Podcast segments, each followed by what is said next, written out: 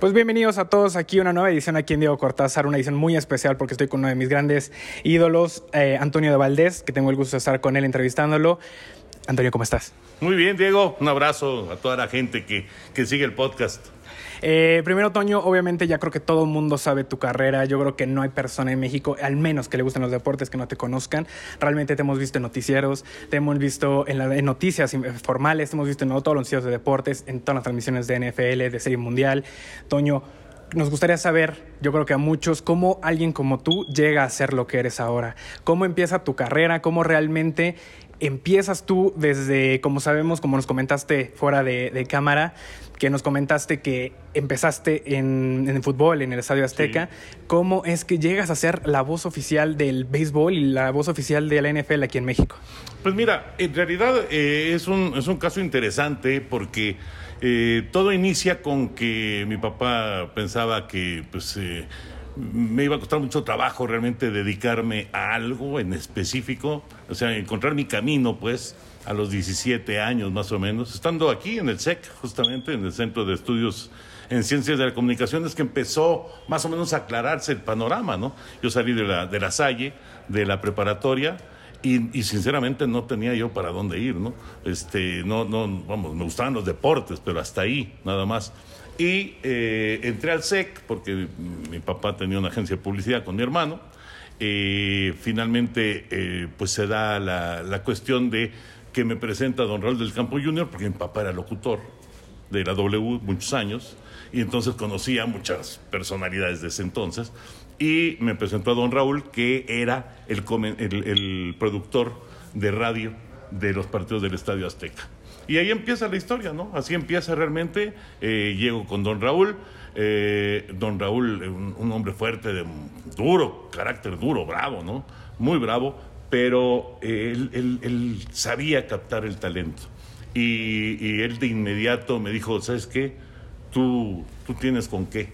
Y entonces estuve yo un buen rato, bueno, un buen rato, un año más o menos haciendo cancha ahí en el Estadio Azteca. Y luego me subió, luego, luego me subió a narrar y, empecé yo a narrar bien chavo, pues a los, ¿qué te, te gusta? A los 20 años yo ya estaba narrando fútbol en radio ahí en la W y, pues de ahí empezó todo, ¿no? Ya después, tú sabes, hay circunstancias que se dan, este, de repente se abrieron huecos en, otros deportes con la salida de Jorge Berry, se me abrió el hueco del fútbol americano, del béisbol, me cambió todo el rumbo de, lo que yo estaba haciendo, porque yo estaba pensando en hacer una carrera de comentarista de fútbol soccer, ¿no?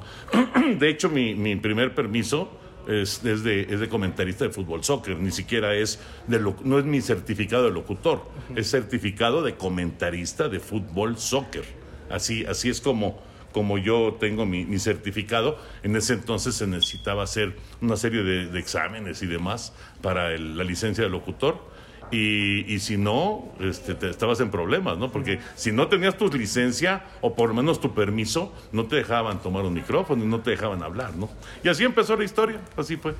Qué bueno, Toño. Realmente también te digo que es este un ejemplo para nosotros que estamos empezando en esta, en esta carrera que nos apasiona el deporte, pues seguir tus pasos. Ahorita que comentas, es raro que tú hables de fútbol, soccer. Realmente sabemos que eres un apasionado del Atlante, pero realmente es raro que estés hablando de deportes en cuanto a fútbol, soccer. Sí. Estás hablando en béisbol y otro tipo. ¿Cómo es que llega ese cambio y cómo es que nace tu pasión? ¿O cómo es que realmente ya te entregas de lleno a la NFL, a la Serie Mundial y ese tipo de Sí, bueno, mira, en realidad yo era un apasionado del fútbol, pero también del béisbol. Desde chavito, yo me acuerdo, mi papá nos habrá llevado a mi hermano y a mí, pues, cuando yo tenía unos 7, 8 años, por primera vez al Parque del Seguro Social.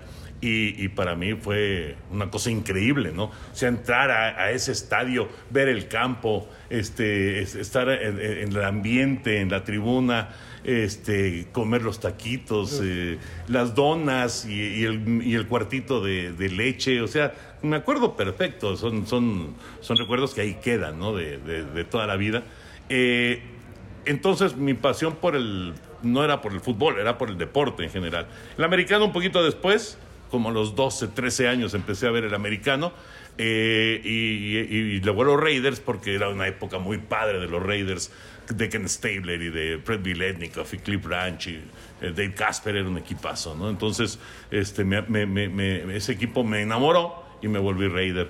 Pero yo, yo fui fanático de todos los deportes en realidad. Entonces, cuando yo entro a trabajar ya a Televisa, y, bueno, hago fútbol. Cuando se da la circunstancia y la posibilidad de hacer otros deportes, no tenía yo ningún problema porque estaba yo totalmente involucrado en otros deportes también. Por supuesto, claro. Y hablando ahora de, de béisbol que comentaste también, como tú iniciaste en una época muy parecida a lo que fue la Fernandomanía. Sí. Tú viviste, tú empezaste tu carrera, dices que en el 81, en, cuando empezaste ya a, a narrar. Entonces, iniciaste de la mano de Fernando Valenzuela. ¿Cómo fue esa etapa? Porque a muchos que nos encanta el béisbol y obviamente somos mexicanos, pues obviamente Fernando Valenzuela es nuestro más grande ícono en cuanto a béisbol nacional. ¿Cómo fue esa época? ¿Cómo vivías tú como narrador, como cronista del béisbol? ¿Cómo, ¿Cómo, viviste la Fernando Manía? Ah, fue una, fue una etapa mágica para los que nos gusta el béisbol. Fíjate que yo tuve la fortuna como reportero de ir a entrevistar a, Valenzuela. Yo fui el primero que entrevistó a Valenzuela ahí en, Televisa. Fui a Los Ángeles a entrevistarlo. Eh, que además hubo una anécdota increíble porque me dieron la cinta, porque los camarógrafos se tenían que ir a otro lado.